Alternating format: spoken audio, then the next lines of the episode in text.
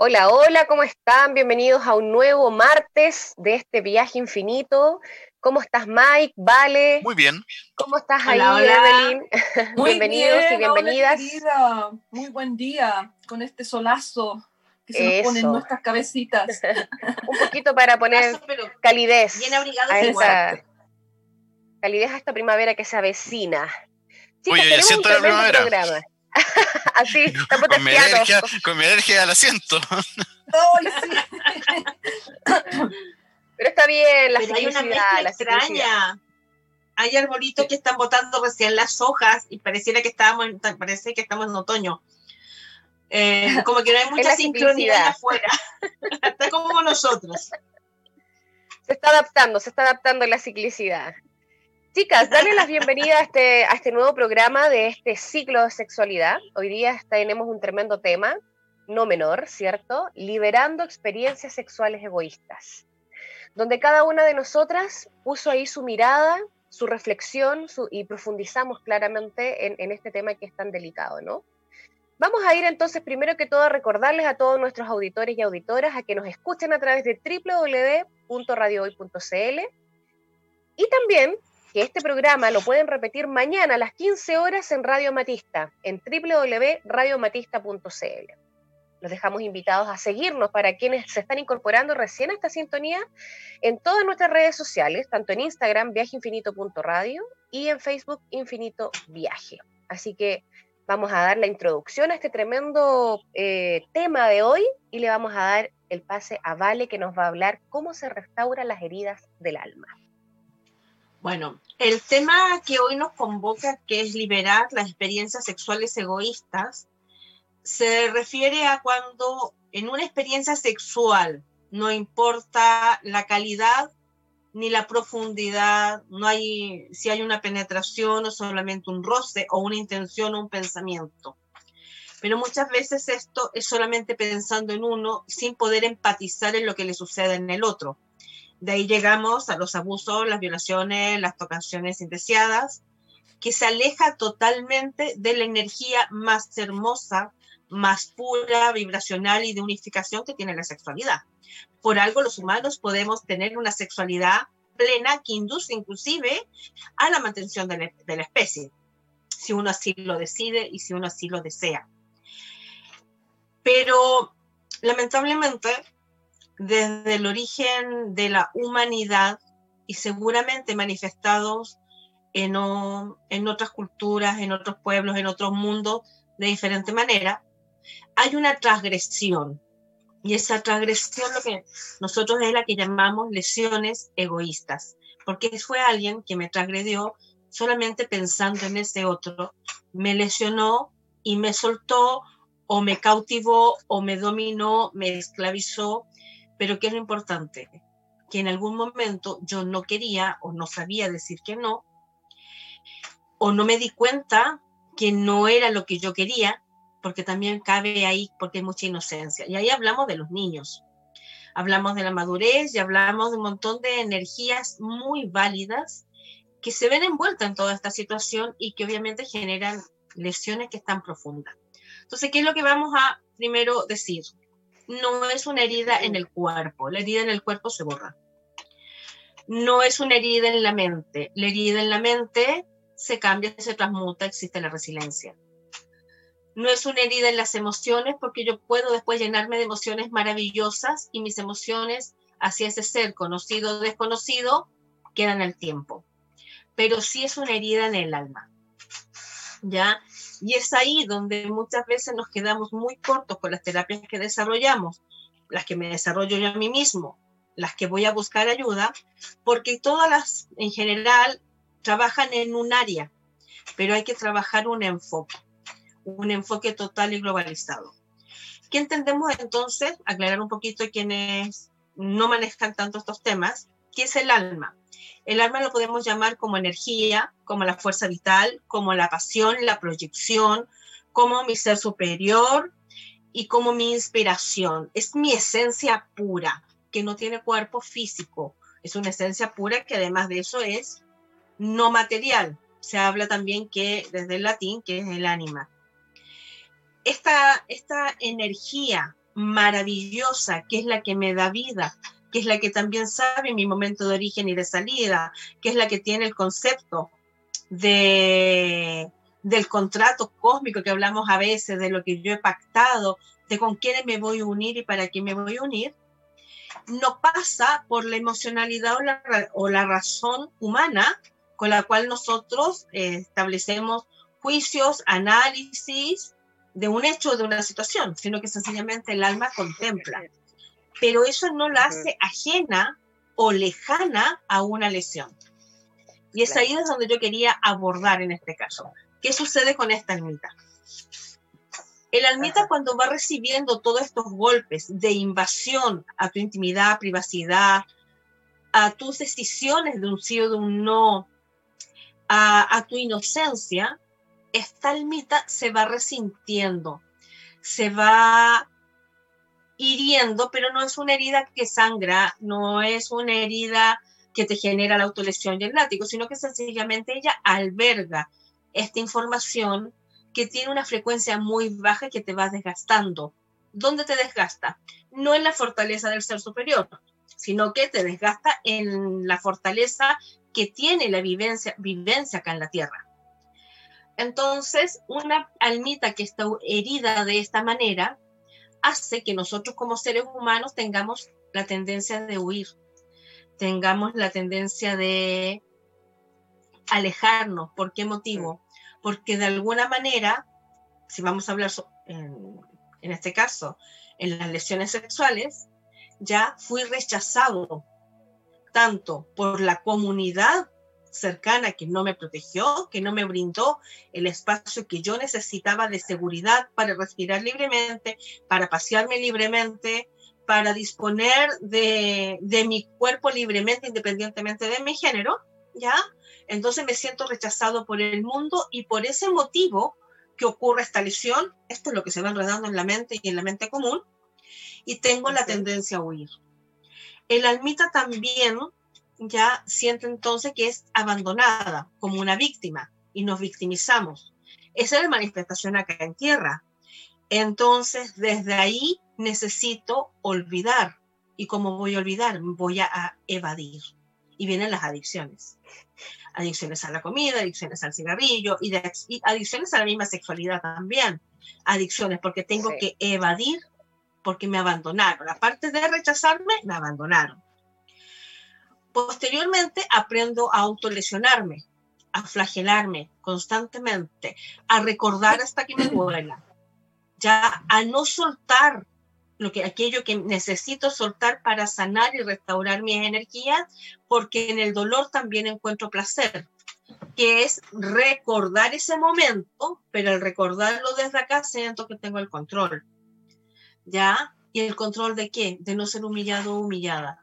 Las lesiones sexuales nos humillan, entonces nuestra frecuencia también baja.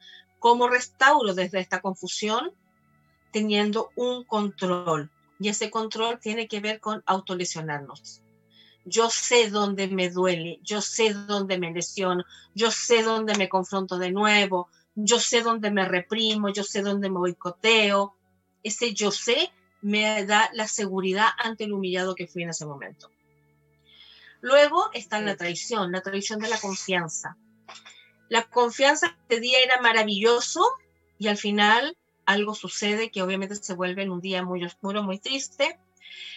La traición donde yo confiaba en esta persona, que resulta que al final me hace un daño que no me lo podía imaginar, ya sea porque la conozco, porque no la conozco, pero de todas formas es una traición. Si yo voy a un pub y bailo, estoy ofreciendo mi baile, mi danza, mi juego, pero posteriormente esto nos lleva a una lesión o una agresión sexual, yo te estaba dando mi juego, yo estaba aprendiendo a danzar, te estaba conociendo, pero tú tomaste todo mi ser de esta manera, abruptamente, con violencia, para un placer egoísta sexual desde ahí me traicionas también la confianza. Lo mismo y aún más fuerte es cuando este es el padre, el tío, el abuelo, eh, el ser en que mamá o papá tienen su confianza o mis abuelos tienen su confianza. Entonces ahí está la traición. nuevamente recurro desde esta herida a tener el control de todo, porque no puedo confiar si traicionan. Traiciona el cercano y traiciona donde yo me aperturo. Entonces me vuelvo muy controlador, tenso, exigente, sobreexigente, sobreprotector hacia otros y castigador. Esta forma de ser castigador también se enlaza a que desde mi almita siento que esta situación fue injusta. ¿Y por qué pasó? ¿Ya? ¿Qué injusticia más grande? Me vuelvo a ser pequeñito, me vuelvo a sentir víctima, pero tengo que tomar justicia en esto. Y esto no tiene que ver con la venganza hacia el afuera, porque puedo demandar, puedo enjuiciar, eh, puedo hacer todo un proceso de denuncias, pero eso tiene que ver en mi ser interno. y ahí soy rígido. Es adentro. Sí. Adentro. Y esa rigidez, ¿dónde la pongo? No hacia afuera. La pongo en recibir la conexión hacia mi alma y me empiezo a desconectar.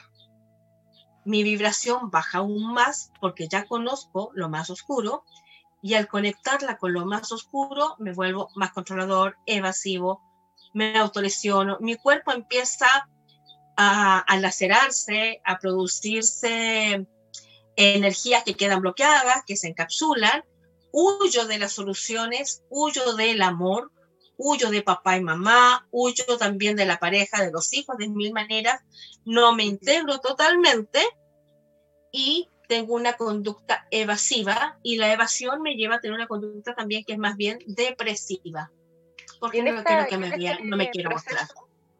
Y en este proceso, Vale, ¿cuál, cuál sería entonces el, el punto de quiebre para poder generar la restauración del alma, de todo este quiebre que tú mencionas? No existe. A mi modo de ver, no existe un solo punto existe un millar de puntos por el cual tú puedes llegar a volverte a unir a tu almita, a subir, entender que ella se, también se lesionó, que no solamente te lesionas tú en el cuerpo físico, sino que hay una integridad. Y de cualquier de estos millones de puntos cual cual vas a tener acceso con tu vitalidad de nuevo, con la proyección, con la fuerza vital, con el amparo, con la creación, con tu misión, con tu esencia, que es absolutamente inmortal. Porque todo eso sucedió en un campo mortal, con una historia de inicio a fin. Y tenemos que llevar todo tipo de persona, que yo creo que al final todo, no creo que haya alguien que haya dicho, no, a mí nunca me ha pasado nada. Si empezamos a buscar siempre en menor o mayor escala, es llevar alguna experiencia mortal. Sí. sí. Bueno, son los desafíos que se implanta a través de la experiencia para la evolución de cada ser humano y tiene que ver mucho, aunque sea cruel. Exactamente. Sí, es un despertar en ese sentido del autocuidado, de mis límites, pero para volver a reconectarme, porque ese lazo con mi alma es indestructible y va más allá de la vida, la muerte o de todo lo que nos ocurra en este plano. Súper. Muchas gracias, Vale, por esa visión. Y aprovechando ahí también el enganche, Evelyn, nos vamos con tu visión también, que es la invención de la mujer casta con respecto a este tema. Sí, fíjate, y me voy a enganchar un poquito lo que hablaba eh, Valentina, porque tiene que ver mucho eh, cómo la sociedad o la civilización ha, puesto a la mujer eh, en el rol que la ha colocado y cómo la ha determinado. Fíjate que durante la Edad Media se le da un papel protagonista a la mujer en el sexo, pero, pero no tanto por su placer activo, pero sí por el ser conocedora de todos los procesos sexuales. Es el ejemplo de los papeles como la Celestina. ¿Se acuerdan? ¿Ustedes vieron alguna vez o, leyeron la Celestina? Sí, Ahí el ejemplo. no obstante, fíjate que en 1857 William Astor que era un médico inglés, afirma que la mayoría de las mujeres no se estimulan por ningún sentimiento sexual, no buscan el sexo y tampoco lo disfrutan, porque no están conectadas, ¿ya? Por lo tanto, ya se le da un rango como de mira que lo que hace. La mujer pasa a ser considerada como frígida y casta y casta, ¿ya? Por la naturaleza. Por naturaleza, no por la naturaleza. Por naturaleza es frígida y casta, o sea, pura, indeleble, ¿ya? Mientras que el deseo sexual pasa a ser algo exclusivo del hombre. La mujer que quiere mantener relaciones sexuales empieza a verse poco, poco normal. Si bien en época antes la mujer había sido considerada insaciable, ahora se autocensura. A partir de la invención de la mujer casta, esto no solo es visionado con fines reproductivos, de hecho, el hombre busca el placer sexual fuera de la pareja o del matrimonio y reprime su orgasmo y su placer sexual, ¿ya? Por eso que buscaban eh, prostitutas o simplemente amantes, porque de ahí a ellos se consideraban y, y saciaban todo, porque su mujer era para los hijos y casta pura, ¿ya?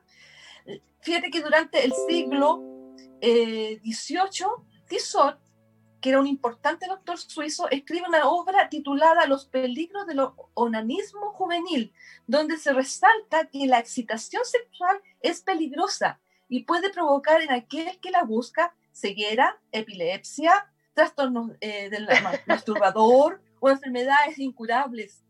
A partir de ese momento, también el siglo XIX, siglo XIX, no hace mucho, se produce una casa. No hemos evolucionado tanto. se le produce una casa al masturbador, ¿ya? Eh, actividad prohibida por razones médicas, salpicadas por la moralidad religiosa, que más adelante vamos a llevar. Vamos a hablar de eso en algún momento. Claro. Masturbarse ya no era malo moralmente, pero científicamente estaba demostrado que podía provocar la muerte Desgraciadamente, se pusieron en marcha prácticas inhumanas para evitar la masturbación, la flagelación femenina en las mujeres hasta el 1940. En algunos países occidentales, anillos con púa o anillos para el pene, etc. Un montón de cosas que mejor no quiero ni, ni mencionar porque me quedan. Fíjate tú que dentro de esos factores conservadores de la sexualidad encontramos la misoginia, ¿ya? Heredada de momentos históricos anteriores, que tiene lugar en el siglo XIX. De nuevo, es una misoginia abanderada en la legitimidad de la ciencia y sus investigaciones, ¿ya? Por ello, la mujer es considerada inferior al hombre y debe estar supeditada a la vida familiar y doméstica. Su vida sexual está de nuevo condicionada por el placer activo y pasivo de los hombres, sin que su orgasmo lo disfrute o sea algo relevante. Fíjate tú que la ciencia validaba la idea de que la mujer era inferior. Como podemos observar, en las reflexiones consideraban aquellos, eran consideradas como eruditos de la época, personas como, voy a nombrar algunas personas que a mí, yo quedé impactada, fíjate. Augusto Comte, filósofo francés, afirmaba que la vida de la mujer debía centrarse exclusivamente en la familia y el hogar, cosa que todavía Todavía hay un concepto obsoleto ahí. Claro. Eh, Charles Darwin, que yo me quedé plasmada, eminente naturalista inglés, decía que la mente del hombre era superior, más creativa y mucho más intrépida. Luego me voy a agarrar de eso para profundizar. Gracias, Evelyn, por ese guiño. Otro filósofo austríaco escribió en su obra Sexo y Carácter, así se llama la obra, y decía que las mujeres eran superficiales y carecían de metas sociales. Otro más, que era Paul Mobius, eh, filósofo alemán, escribió en su obra eh, La deficiencia mental fisiológica de la mujer.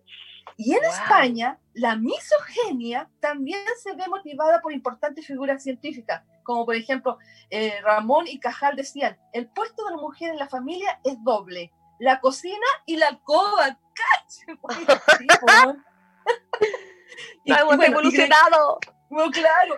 Y Gregorio Marañón afirmaba que la libido de las mujeres era un poco intensa y que su erotismo estaba embotado, porque la maternidad se lo impedía. ¿Qué estupidez es más grande? Perdón y que sea eh, juiciosa, pero ¿qué, qué, bajo calibre de mente. Y eso tiene que ver con la visión del patriarcado. O mejor desde, el valor, desde la valorización, perdón, o mejor eh, dicho machismo, ¿ya? Patriarcado, o mejor dicho machismo, desvalorizando a la mujer como un igual, o mejor dicho, como un ser humano. A eso nos enfrentamos, chicas. Cierto. Totalmente. Gracias, Evelyn, por esa mirada, porque justamente desde ese análisis histórico es súper importante tener el antecedente de dónde vienen todas estas conductas Mm. egoístas también. O sea, están súper marcados por la historia patriarcal y machista, por los siglos de los siglos de la historia. Entonces, claramente, nuestro objetivo y nuestra misión desde esta área también de abrir la conciencia es sanar desde ahí, es, es sanar nuestro linaje, na- san- sanar nuestros patrones que están bastante obsoletos por lo que nos acabas de mencionar con esos Uf, pensadores, entre comillas, que bueno, acorde a la época. Me tomo un poquito de eso que tú mencionaste, Evelyn, también, para mencionar mi mirada, que es desde las bases emocionales del sexo egoísta. Y fíjate tú que tiene mucha relación también con esto, con, este, con, esta historia que viene detrás. ¿ya? No es casual que hoy día nos comportemos, y hablo hombres y mujeres, y- y sin género en verdad, como seres, como seres espirituales, como seres de energía, y como seres en una experiencia eh, concretamente terrenal. Tiene mucho que ver con nuestra historia. ¿Y a qué me refiero con esto? La base emocional de una experiencia sexual egoísta tiene directa relación en, primero que todo, cómo ha sido mi experiencia que traigo en mi ADN, que traigo en mi memoria ancestral y que cuando llego a este plano terrenal empiezo a experimentar desde muy pequeño en mis primeros vínculos. Vínculo madre-padre, vínculo con mi cuidador o cuidadora, con mi entorno, familia, luego en los primeros años de eh, escolaridad, eh, los amigos, amigas, y así, en la medida que vamos creciendo. Entonces la base, la base, la base va a venir directamente relacionada con, primero que todo, eh, el apego, y desde ahí van a derivar otros egosentimientos, como se le llama también ahí por ciertos autores que hablan mucho de esta mirada más espiritual. Eh, estos egosentimientos serían la absorbencia y el victimismo, los celos, el resentimiento y el despecho, la obsesión sentimental, la culpabilidad en el amor, el miedo al amor y la confusión sentimental. De ahí vamos a ir incorporando mucho de todo de lo que ustedes ambas hablaron. Tiene relación, por ejemplo, en el apego, eh, el vínculo que yo genero con, con mi primer vínculo emocional, que es la madre, ¿cierto? Desde que yo nazco. ¿Cómo fue esa experiencia? ¿Cómo fue mi vínculo desde pequeño, desde que yo era un lactante, ¿verdad? Desde mi primera infancia me sentí protegido, amado, contenido, eh, nutrido y a la vez sentí esta otra energía masculina del padre en su presencia, en su contención, en su amor y la fui integrando y fui integrando esta dualidad. Entonces, si no la tuve, mi primera experiencia egoísta va a ser de apego, de querer obtener al otro como un objeto, de que me pertenezca desde el control. Bien. Ahora, si nos vamos profundizando a la absorbencia y el victimismo, ahí vamos entrando en otros parajes que pueden tornarse un poco más, más grises oscuros, es donde ya hay una cierta manipulación. Bien, claramente, cuando lo miramos desde acá, desde nuestra vereda más terapéutica, nosotros lo podemos detectar. Pero cuando uno está inmerso en esto, no lo ve. Y es normal, lo normaliza estos patrones. Y claramente, en la medida que vamos creciendo y vamos obteniendo experiencias y nos vamos relacionando con personas que nos van llevando por un camino de conciencia, podemos ir despertando. Pero vamos a despertar dependiendo si también tenemos la voluntad de querer hacerlo. De lo contrario, vamos a seguir replicando estos patrones. No voy a profundizar en cada uno de estos puntos, sino que sencillamente voy a mencionar que cada uno de ellos tiene directa relación, como les mencionaba, y que de eso voy a profundizar en el último bloque, primero que todo con el vínculo, eh, y estas patologías, llamémoslas así, se van a ir eh, mostrando en la medida que yo tenga más carencia, eh, menor conexión con el vínculo madre-padre, y sobre todo, sobre todo, sobre todo, a raíz de todo esto, el amor propio. Si tengo dañada ahí mi autoestima, claramente todas estas experiencias egoístas que están marcadas por la historia, por el ADN, por el linaje, por los patrones, además va a tener otro condimento adicional que va a hacer que yo lo permita. Entonces ahí, esto es una bola de nieve que si no estoy en, una, en un camino de conciencia, claramente me voy con la bola de nieve para abajo, rodando, ¿cierto? Entonces, sí. eh, estas experiencias sexuales egoístas, como decía la Vale también, nos han marcado desde la historia. Yo creo que nadie puede decir, No, yo nunca. que levante la mano que nunca tuvo una experiencia egoísta. Y ojo que la experiencia sexual, como decía Vale también y como lo mencionaba Evelyn, eh, tiene directa relación con el patriarcado, el machismo y la misoginia, y eso nos ha determinado que al día de hoy, siglo XXI, sigamos teniendo experiencias sexuales egoístas. Entonces nuestra misión justamente es apuntar ahí, a empezar a profundizar, a entregar herramientas de sanación, a poder em, visibilizar situaciones que por años y siglos fueron normalizadas. ¿Sí? Chicas, se nos fue el primer bloque, es tremendo temazo el, del de hoy, ¿verdad?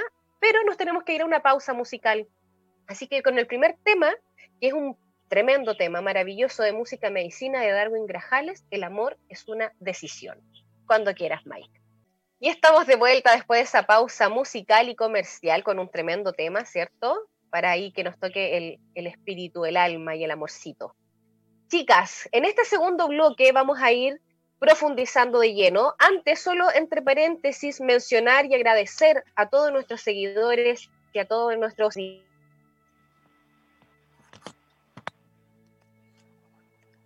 Se te muteó el micrófono, Romina. Se te cerró el micrófono, preciosa. Si alguien tiene algún saludo, Ahí sí. ¿ahora sí? Ahora sí. sí, todo de nuevo. Sorry, me entró una llamada, lo siento. lo siento, lo siento. Solamente agradecer a nuestros auditores y auditoras, a nuestros seguidores, a los que se unen, a los nuevos, y si alguien tiene algún saludo en específico para mencionar ahora, que hable ahora. Chicas, ¿ustedes? ¿Me escuchan? Bueno, Sí, ya. sí. Yo quiero agradecer eh, tres personas que, que nos escribieron ya eh, ante este tema. Ya, Ok. agradecer el, la petición. A ver, ¿cómo era? Uno era, agradezco que un pedido anterior, porque parece que lo habían pedido anteriormente, lo tocáramos, porque lo, teníamos una mirada mucho más integrativa y el patrón se estaba repitiendo en su familia. ¿Ya? Entonces, agradecían el tema y tres personas me sucedió eso, así que a ellas un beso grande, contarles también que probablemente tenemos un segundo programa de este mismo tema para poder desarrollarlo mejor, de esta linda mirada, y digo linda mirada porque no va cargada de juicio, sino que es sencillamente mostrar qué es lo que sucede en cada ser. Exacto. Perfecto. Evelyn, ¿algún saludo, algún comentario? Bueno, eh, comentario. Sí, hay muchas personas que están muy inte- muy interesadas en escucharnos eh, sobre todo lo que tiene relación con la sexualidad. Y lo he comentado directamente con amistades y pacientes incluso. Eh, porque somos muy ignorantes en esa base. Y nos da lata, a muchos les da lata leer esos tremendos libros que a veces están con muchas decoraciones y se te pierde el sentido. Entonces, escuchar eso, más alguna lectura, les deja más en claro y cuáles son las reales bases. Saber desde el principio hasta el final en qué condiciones estamos. Y eh, con esto eh, yo voy a dar saludo a, a Miriam, Miriam Saavedra, que planteamos este tema, y, y a Julio, porque ellos son una pareja muy especial y están pero muy interesados en escucharnos. Así que cariñoso saludo para ellos. Oh, besitos y abrazos. Gracias por la fidelidad. Bueno, pues chicas, vamos entonces a ir profundizando en cada tema. Yo simplemente saludos generales a, a, amigas, chicas y familia que siempre nos escuchan y nos están apoyando y tirando toda la buena vibra y agradeciendo estos tremendos temas que si bien es cierto, no lo pueden a veces escuchar en vivo por diferentes motivos, se lo repiten, lo buscan en YouTube, lo escuchan en Amatista y después nos comentan. Así que muchas, muchas gracias por ese gran apoyo. Y nos vamos a ir directamente con la Vale a hablar del el valor de la inocencia en este programa de hoy donde hablamos de liberando experiencias sexuales egoístas. Gracias, Romy. Y bueno, vamos a hablar de la inocencia, pero también la inocencia del victimario, no solamente de la víctima, porque muchas veces hay abusos que tienen que ver, que se hacen entre niños. No hay un gran concepto, no hay una gran formación, a veces ni siquiera una influencia, pero aparece este gen egoísta que, que nombraba recién a Romy, y un niño de 5 o 6 años puede abusar de una niña. Pueden haber ocasiones que, que obviamente rompen la inocencia. Y se rompen dos inocencias. La inocencia del que abusa y toca, porque va a sentir cosas que van a generar un quiebre en su niño interior, y la inocencia de quien la recibe. ¿Por qué razón? Porque toda acción en nosotros posee un impacto en un despertar de emociones que están relacionadas con las hormonas que genero y con lo que me genera placer, miedo, dolor, excitación. Bueno, viene toda esta magia eh, corporal química que un adulto la puede procesar muy bien, pero no la puede procesar un niño. Cuando hablamos entonces de inocencia, hablamos de la ruptura del valor humano y de la dignidad. Es el despojo de la dignidad. Eso cuando se rompe la inocencia. No importa quién te la rompa, porque también te la puede romper un libro. También yo puedo tomar un libro en un momento inadecuado, en concordancia, tiempo, espacio, madurez, y también se rompe mi inocencia. Ya una verdad absoluta también me rompe la inocencia. Pero es eso, es la destrucción entonces de mi dignificación humana. ¿Qué significa ser humano? En este, en este sentido valórico de experiencia de vida. Soy un ser divino, soy el, el hijo de Dios, si lo quiero ver de esa manera, soy un ser creativo en el cual tengo todo dado para ser feliz, para hacer lo que yo quiera desarrollarme y cumplir con todos mis objetivos. Pero sucede que de una manera u otra, un hecho me va a cambiar y me va a romper, en donde aparece nuevamente lo que hablábamos de la herida del alma, que está el abandono, el rechazo, la humillación, la traición, la injusticia, entonces me pongo rígido, controlador, evasivo, culpable, que se manifiesta en mi vida. ¿Cómo puedo restaurar lo que se quebró? No puedo restaurar lo que se quebró. Me queda el parche aunque lo solde con oro, me queda el parche.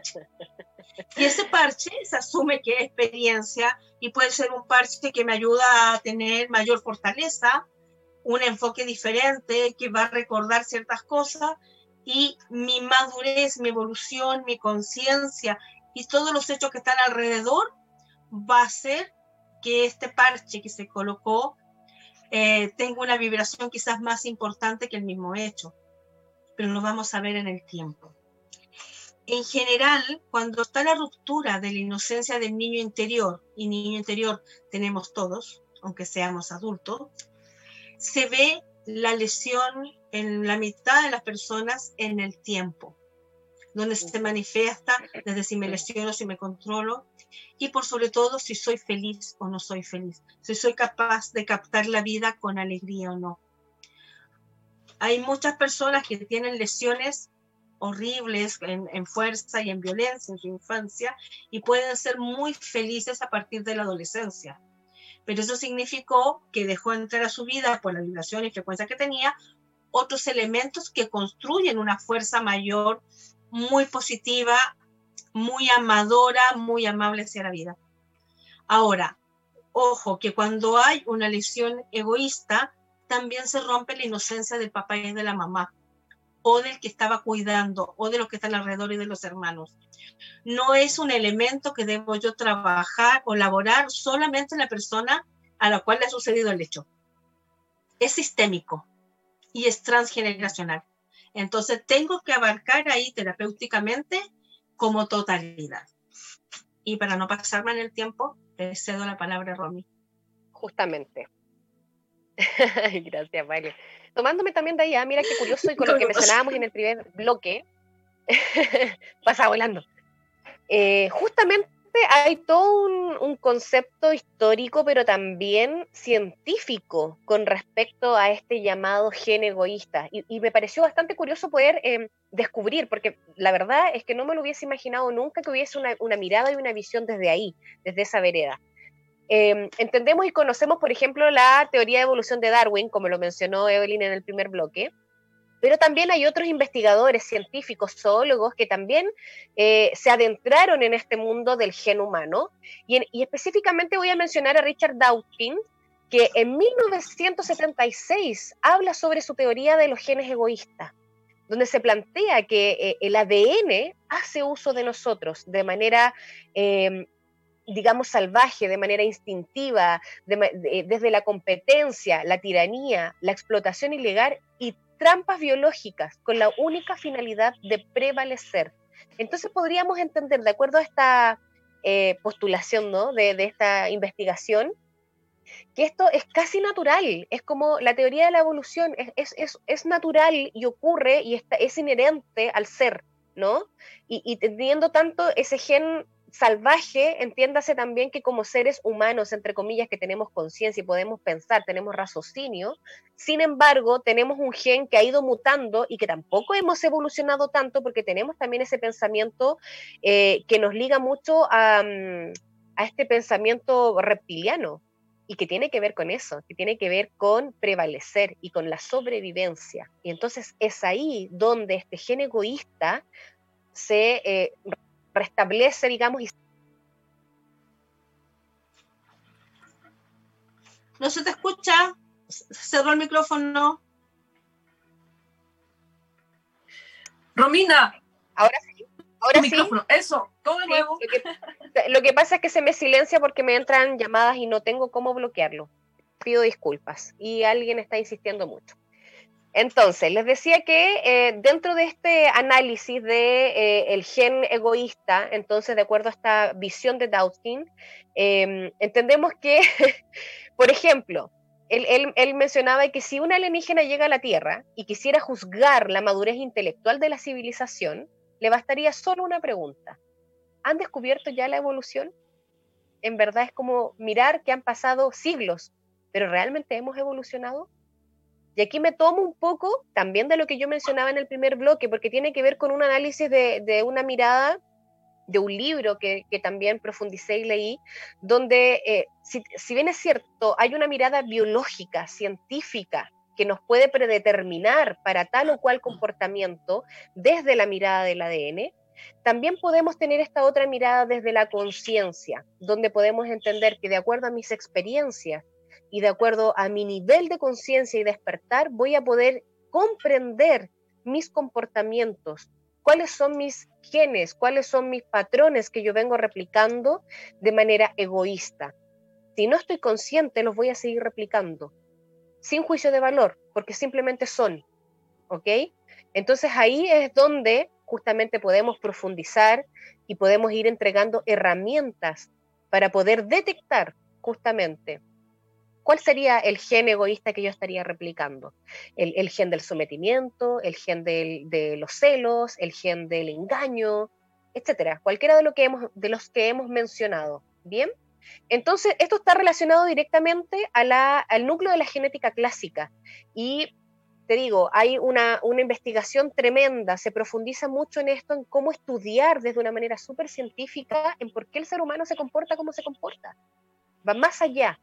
Sin embargo, yo confío, tengo fe que podemos revertir esta situación desde la conciencia. podemos evolucionar, eh, hay esperanza, digamos.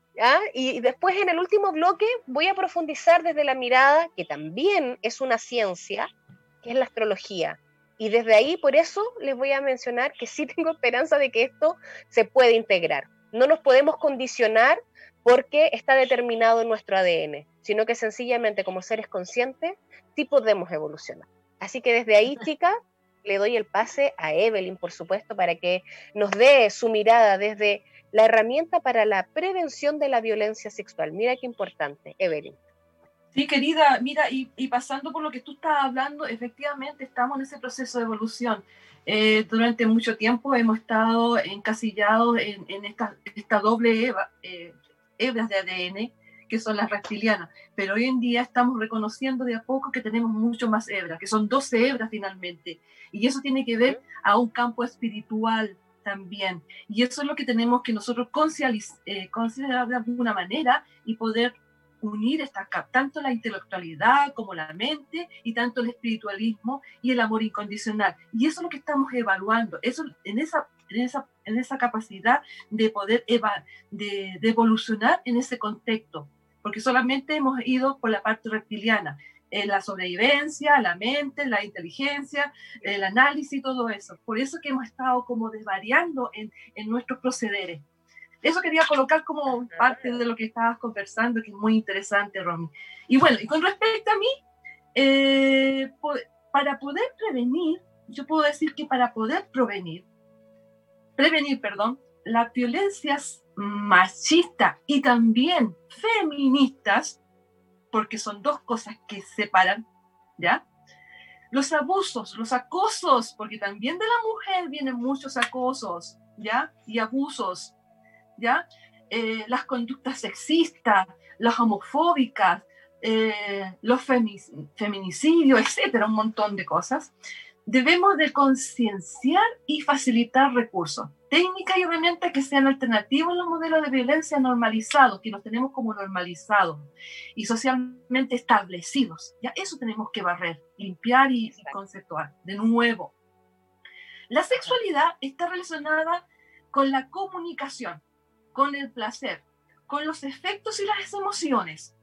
Hemos de tener claro que, toda esta, que todas las personas somos sexuadas tenemos un cuerpo sexual que hace posible que nuestra sexualidad viva, se desarrolle, se transforme y se exprese. La, la educación sexual persigue que las personas se acepten, se sientan a gusto como son y que se sientan y se relacionen siendo capaces de expresar sus deseos, ¿verdad? En responsabilidad de hacerlo desde los ámbitos sociales para así fomentar el desarrollo de relaciones afectivas sanas. Y en las que prevalezcan obviamente el respeto, la igualdad y el buen trato, que es mucho más importante. Por tanto, si hacemos educación sexual de forma consciente y desde la más tierna infancia, favoreceremos el desarrollo de la persona de una forma integral, sana, consciente y, em, y su sexualidad en el reconocimiento de sus propias necesidades y emociones, así como las de los demás. Les, ayudaremos a empatizar con las personas en su entorno, a respetarla y a respetarse. ¿Ya? Eh, si les ofrecemos modelos y referencias que ejerzan su efecto de forma respetuosa, aprenderán a conocer riesgos y oportunidades e identificar relaciones de poder y podrán así rechazarlas. ¿ya? Si les normalizamos las diversidades entenderán que cualquier persona merece ser respetada. Si les, si les dotamos de pautas de protección y actuación ante casos de maltrato y abuso o abuso, les estaremos eh, protegiendo el que los niños y las niñas comprendan que se puede decir no ante besos, abrazos, caricias no deseados y su entorno respete para que desean transmitir sus eh, sus muestras de cómo pueden ser transmitidas sus muestras de efectos. Eh, les aportará un lado de conciencia de que su cuerpo es suyo y les pertenece. Y por otro, les empoderará para rechazar cualquier tipo de relación no deseada. Si les reforzamos su autoestima y autoconocimiento, estaremos potenciando su autonomía y seguridad personal si les ayudamos a tomar sus propias decisiones, podrán tener una vida sexual plena, sana y placentera. Si les hablamos de la sexualidad de forma natural y veraz, evitaremos que siga siendo un tema tabú y romperemos mitos. Todo tiene que ver cómo abordamos la sexualidad desde pequeño, desde la edad de 3, 4, 5 años ahí, desde la conciencia del amor, del respeto, que es fundamental. El respeto a sí mismo, que se conozcan a sí mismos, que de alguna manera también tengan sus propias experiencias. Los niños sí buscan ese placer. Y a veces nos asustamos, a medida que somos ignorantes, nos asustamos, mira lo que está haciendo, hay que, hay que, hay que hacerle que haga otra cosa. Dejarlos tranquilos, respetarlos también en su proceso. Eso tenía para continuar. Exacto. Es, Totalmente, Evelyn, apoyando esa visión. Vamos a profundizar luego también en, esa mirada. Y chicas, así de rápido se nos pasa ya el segundo bloque y nos vamos a ir rápidamente, rápidamente. Eh, no sé si alguien quiere mencionar algo muy breve antes de irnos a la siguiente pausa musical, como para cerrar redondito el segundo bloque. Evelyn, ¿vale? avanza la pausa. Yo creo que está todo dicho. Agradezco lo, lo de Evelyn y no enriquecemos en los puntos siguientes. Perfecto. Vamos entonces a una segunda pausa musical con eh, mi querida Francisca Valenzuela, admirada Fran, con un tremendo tema. Ya no se trata de ti. Cuando quieras, Maite. Y estamos de vuelta después de esta segunda pausa musical y comercial. Chicas, Mike, que se pasa volando, ya estamos en el tercer y último bloque de este programa de Viaje Infinito y nos vamos a ir directamente a profundizar en cada uno de nuestros temas del día de hoy. Y vamos a ir con Evelyn, que nos va a hablar de sanar las heridas de la mujer. Evelyn, cuando quieras. Gracias, Romy. Ya, a ver, cuando una mujer tiene relaciones sexuales con hombres egoístas que no la aman. Mm. Está acentuando la herida sobre lo femenino. La mujer que da sexo a cambio de amor paga un precio. Suele enamorarse al practicar sexo porque su naturaleza es amar en las relaciones sexuales. Se abre para recibir y después se siente vinculada. Hay mm. mujeres que no saben poner límites que no se cuidan, que no son conscientes de aquello que les hace daño. El dejarse penetrar indiscriminadamente consume su energía vital y menoscaba su poder y su fuerza creadora.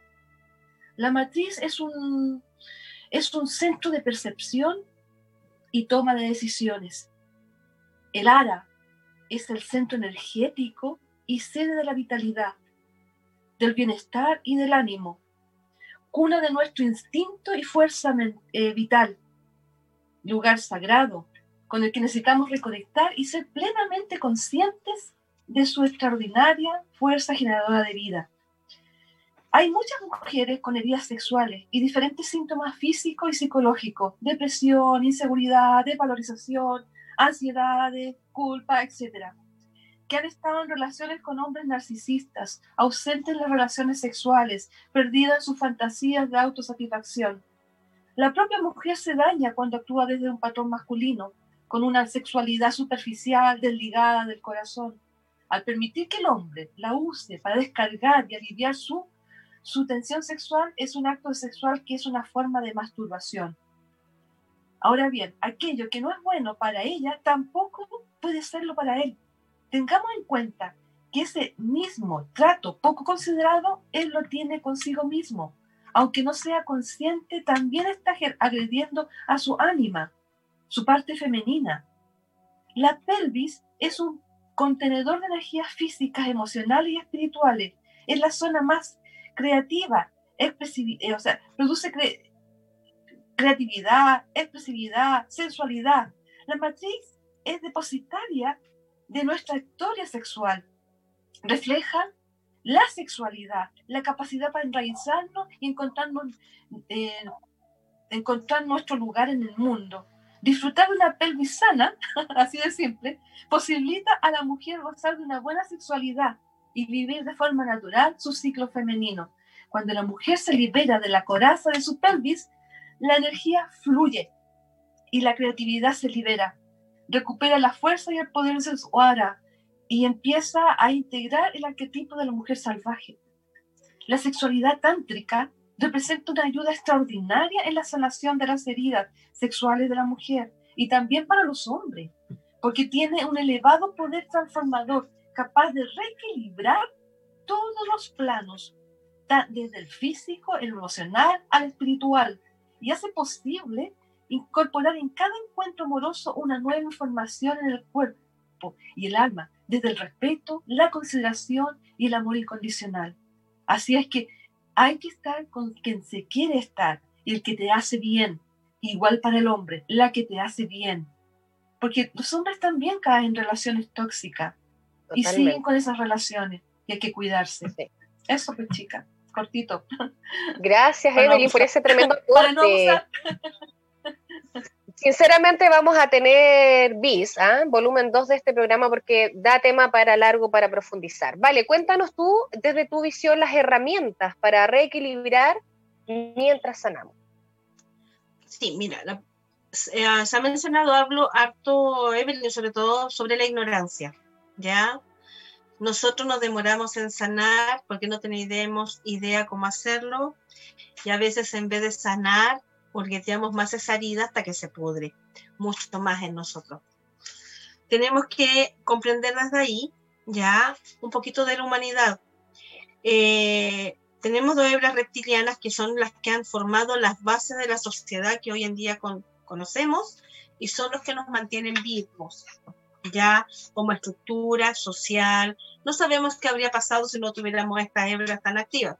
Ya así que tampoco podemos juzgar si son buenas o malas. Existen y se agradecen. Pero ahí hay varios elementos que obviamente generan un, un bloqueo, un bloqueo energético. Cuando en una familia, y esto se nos fue enseñando y se vivió por varios siglos, tenía hijos, el primer hijo, que era el primogénito, era el representante del linaje. Por lo tanto, tenía que ser perfecto. Este hijo perfecto se llena de culpas y se siente insuficiente, porque nunca alcanza a ser perfecto. Y ahí se asienta la culpabilidad, la imperfección y la inseguridad. El segundo hijo tenía que ir a la guerra, ¿ya? Porque había que defenderse. Entonces la sociedad lo transforma en un criminal porque en la guerra vas a matar. Entonces agregamos a la culpa el ser insuficiente, el hecho de que también podemos ser criminales y dañar sin mirar, sin ser empáticos. El tercer hijo tenía que ir al sacerdocio, ya tenía que trabajar por la fe y representar a toda la familia para unirla a Dios, pues si no éramos todos pecadores. Había que tener todo cubierto.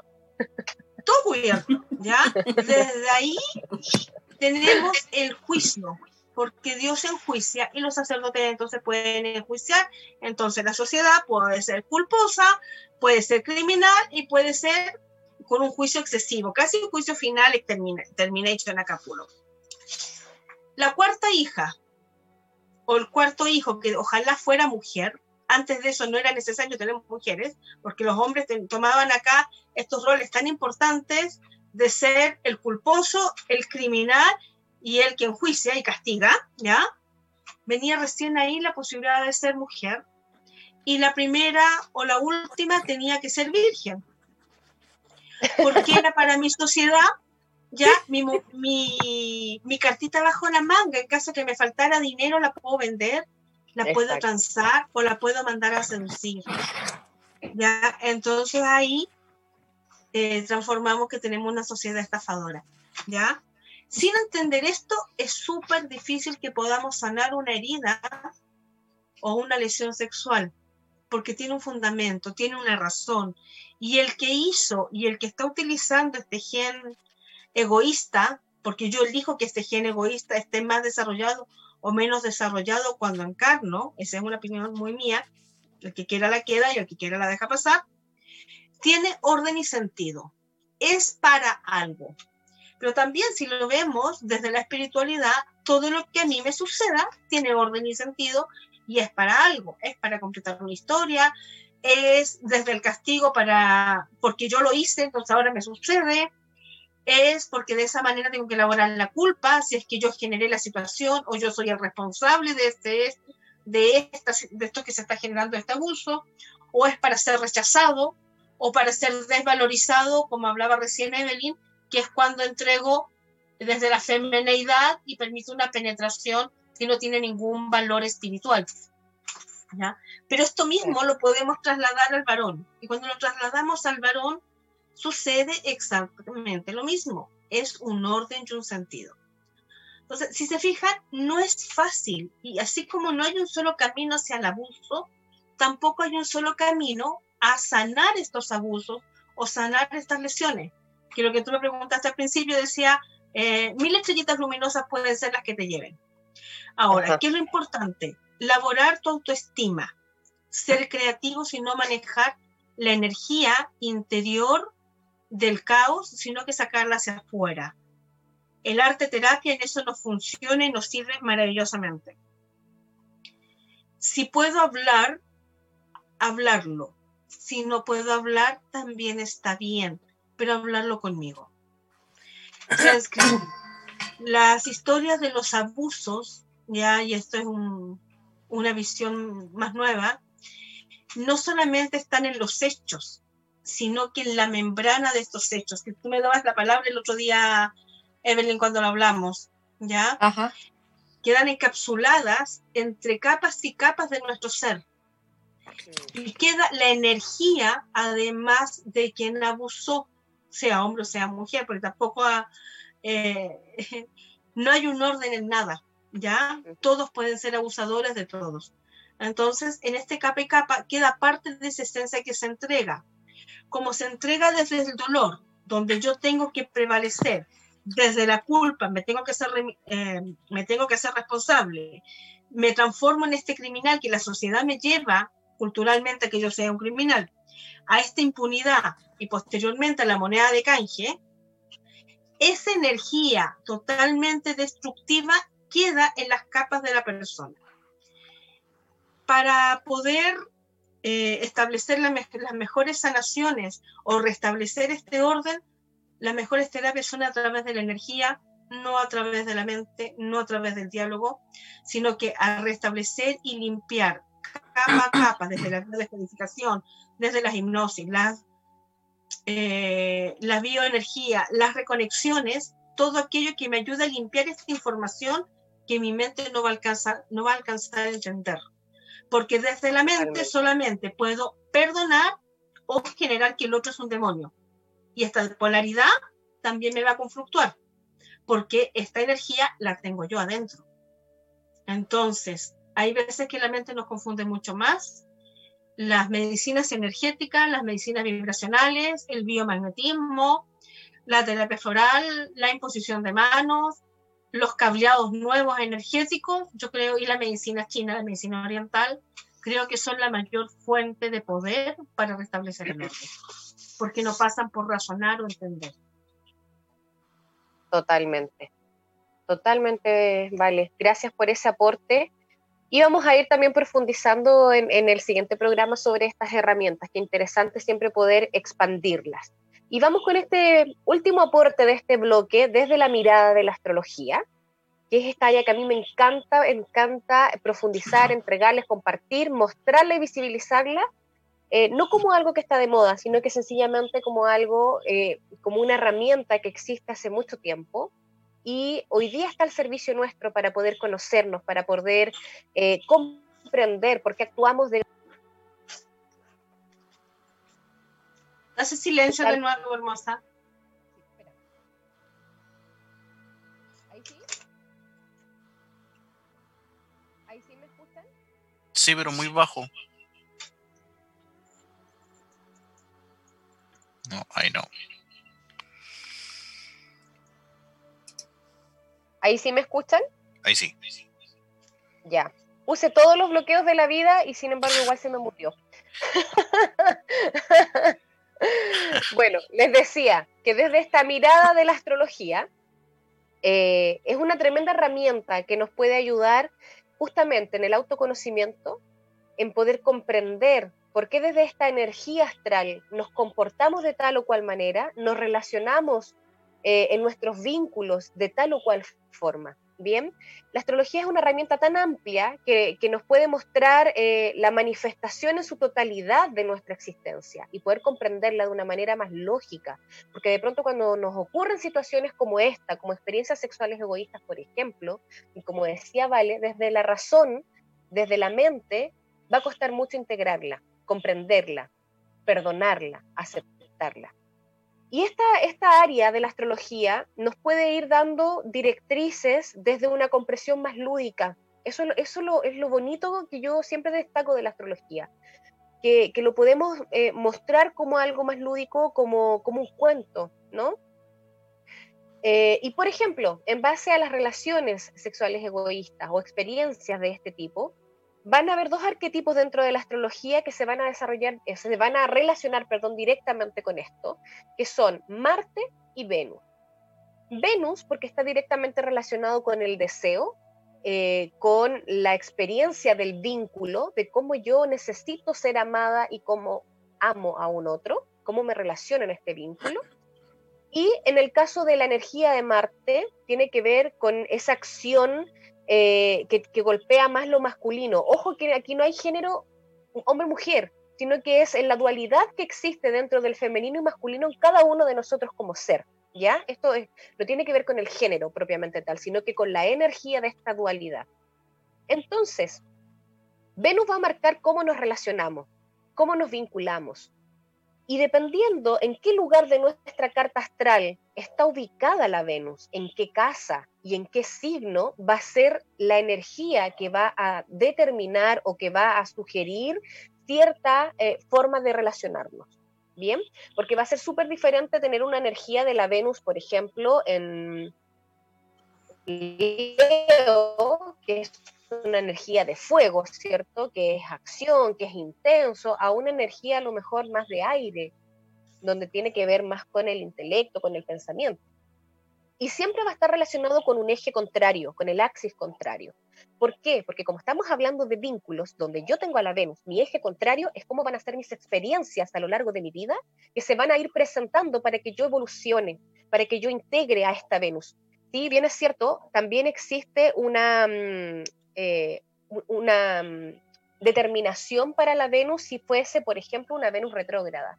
Eso quiere decir que vengo con una historia pasada de otra vida que me toca ahora en esta experiencia terrenal poder evolucionar, aprender y poder aplicarla entonces en, concreto, en la acción y en el aprendizaje. Claramente eso a nivel consciente no lo recordamos. Por eso, a la medida que vamos creciendo, vamos evolucionando y vamos teniendo diferentes experiencias, podemos ir despertando esta conciencia y esta memoria ancestral que traemos para darnos cuenta.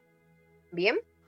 Y en el caso de Marte, donde vamos a tener una energía más bien eh, como masculina, ¿no? Eh, que habla de nuestra dualidad, de nuestro lado más masculino, eh, son aspectos un poco más rudos. son aspectos también que si en nuestra casa estuviesen mal aspectados o en un, en un eje opuesto, que fueran fuerzas muy potentes, también vamos a poder detectar y determinar cuándo una experiencia va a ser de tono un poco más agresivo podemos también detectar en una carta astral con estos dos elementos cuándo van a haber eh, ciertas características que van a ser o de agresión o de abuso em, o, de intimidación o de enfrentamiento. Y eso no quiere decir, ojo, que esta foto a este mapa astral nos va a determinar de por vida. Tengamos claro y que lo hablamos siempre en cada programa, que somos energía y esto muta está, en movimiento constante. Por lo tanto, el simple, la simple foto de nuestro mapa astral no nos determina para siempre, eso simplemente nos da la herramienta para poder comprender e integrar esa energía que me toca evolucionar en mí en esta experiencia terrenal. ¿Bien?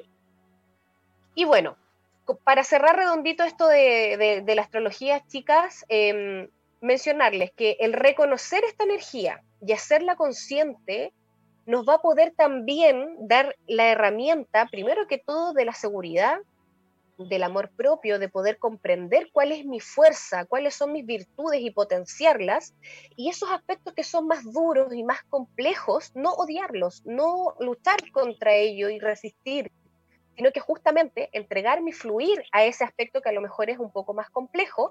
Sin embargo, eso no quiere decir que sea imposible poder eh, evolucionar en ese aspecto porque quizás no lo vamos a poder cambiar, pero sí vamos a poder evolucionar. Y eso es algo que va a caracterizar nuestra experiencia de vida. No hay que odiarlo. Es como mi experiencia con el cólico renal, por ejemplo, no lo odio, lo abrazo, porque algo me enseñó. algo me enseñó dentro de, ese dolor, dentro de ese aspecto oscuro que, me hizo tocar. Hay una catarsis y en la astrología es lo mismo. Todo lo que está puesto ahí son elementos eh, que están puestos para nuestra evolución. Bien, lo que sí es importante revisar cuando determinamos una carta astral eh, es ver si estos aspectos tienen más planetas en esta casa, si hay una, hay una conexión con otras energías que la van a potenciar, donde van a haber conjunciones o donde van a haber oposiciones que a lo mejor van a hacer que yo me comporte de tal o cual manera en los vínculos en las relaciones, en donde voy a quizás replicar patrones también en mis vínculos, que sean agresivos o que sean eh, patrones de, el control, la mentira, el engaño, también lo podemos revisar ahí y por supuesto trabajar en ello para poder evolucionar. Bien, bueno, invitarlos siempre a que eh, se instruyan, conozcan, eh, se hagan su carta astral para que puedan también ir teniendo esta herramienta de autoconocimiento y así como tantas otras terapias que también son una tremenda herramienta de evolución, de crecimiento espiritual, ¿cierto? De autoconocimiento. eso, chicas, desde este lado de la astrología, siempre hay mucho más para profundizar. Ya va a quedar para otro programa, para una segunda vuelta de este programa, ¿no? De liberando experiencias sexuales egoístas. Y así lo hemos determinado y decidido en pausa en comerciales, ¿cierto, chicas? Va a haber segundo programa de este tema. y así es, porque los elementos que se pueden, que se van vinculando son muy amplios. Y recién veíamos, no hay nadie que pueda decir a mí no, o no conozco a nadie, o no me va a suceder. Eh, no hay límite de edad ya para una lesión, para recibir un abuso o una violación. No tiene nada que ver con el género, no tiene que ver con la raza, no tiene que ver eh, con mi nacionalidad, no tiene que ver con nada de ello. Sí tiene que ver con la inocencia, la pureza, la autoestima, el valor de mí mismo en lo que yo quiero hacer o no quiero hacer, cuando tengo esta capacidad pero otras veces esta capacidad no está desarrollada o se ha visto adulterada también, tanto en forma interna o externa. Adulteraciones internas, el desarrollo, desarrollos hormonales que me amanecen una libido que no la puedo controlar, y externa, el exceso o la pornografía en tiempos que no son los más adecuados, sin guía, la mala educación el maltrato y el daño en donde yo necesito tomar el control sobre un otro y encuentro que puedo dominar al otro. Esa es una de las razones por las cuales se abusa de los hombres y de los niños. Yo te puedo dominar a ti ante el daño que tengo yo. Y eso es lo que me da mi orden y sentido. Entonces, ¿se fijan? Hay mucho más que establecer eh, en este acuerdo, en este acuerdo de conversar estos temas y otros. Así es. Gracias, Vale, por ese cierre con broche de oro. Evelyn, ¿algo que nos quieras comentar para finalizar, cerrar? Mire, decirle solamente algo que es importante y tener en, concreto con nosotros mismos. Haz el amor por amor, por solo amor. Y cuando estés haciendo el amor, no esperes nada más allá de, de ese momento. Si no hay suficiente amor en tu compañero o compañera, deja de hacerlo. No hagas el amor. Es esencial para el ser humano, no digo para la mujer y el hombre u otra eh, persona, sino que ser humano, que transita un camino de conciencia, ser extremadamente cuidadoso en la elección de sus compañeros sexuales, lo que lejos de estar a favor de la represión, a la negación de la libertad sexual, significa ir un poco más allá y ser plenamente responsable y consciente de las consecuencias de nuestras elecciones. Nadie tiene la culpa. No que me hicieron, soy yo la responsable. Me hago cargo. Yo dirijo mi vida. Yo deseo vivir esto perfecto por algo, porque así lo experimenté, porque quise hacerlo. Eso, chicas, y se me está agotando la batería, no se me carga. Gracias, Evelyn, por ese aporte. Vamos a ver un programa después de cargar de cómo cargarnos las pilas y cómo cargar las baterías. Yo creo que también más adelante vamos a hablar de eso. Justamente. Chicas, y para cerrar solamente mencionarles que desde, desde, este, desde esta mirada ¿no? de la astrología y de la energía del universo, eh, hago como la reflexión de que finalmente desde la sexualidad cuando logramos integrarlas, cuando ya hemos logrado conectar con nuestro ser, con nuestro amor propio para poder entregar un amor a un otro también, eh, la sexualidad se vive de una manera que trasciende el plano físico. Y ahí es donde podemos integrar como una, una fusión espiritual, ¿no? De manera muy eh, implícita y buscamos la unión con un otro como un acto espiritual. Así que a eso apuntamos, a vivirlo desde ahí, como decía también Evelyn, y, se, se, une un poco también esta, esta mirada. Bien, agradecer como siempre la audiencia, eh, a todas las personas que nos siguen, nos escuchan y bueno, recordarles que siempre pueden oírnos a través de www.radiohoy.cl, repetir el capítulo de hoy a través de YouTube de Radio Hoy, el día de mañana ya va a estar arriba. Y mañana a las 3 de la tarde en www.radioamatista.cl. Recuerden seguirnos en nuestras redes sociales, en la fanpage de Facebook Infinito Viaje y en Instagram, viajeinfinito.radio. Recuerden, entonces pueden seguirnos, dejarnos sus comentarios, dejarnos también sus testimonios, sus saluditos también. Y bueno, agradecerles por la sintonía de hoy. Ya nos encontramos el próximo martes en otro viaje infinito. Un abrazo enorme. Besitos para ustedes. Cariños Mike, gracias por el apoyo. Y nos vamos con el último tema de hoy de Luis Miguel por debajo de la mesa. Excelente semana a todos. Chao chicas. Adiós. Chao Mike. Chao, chao, que esté muy Chao. bien.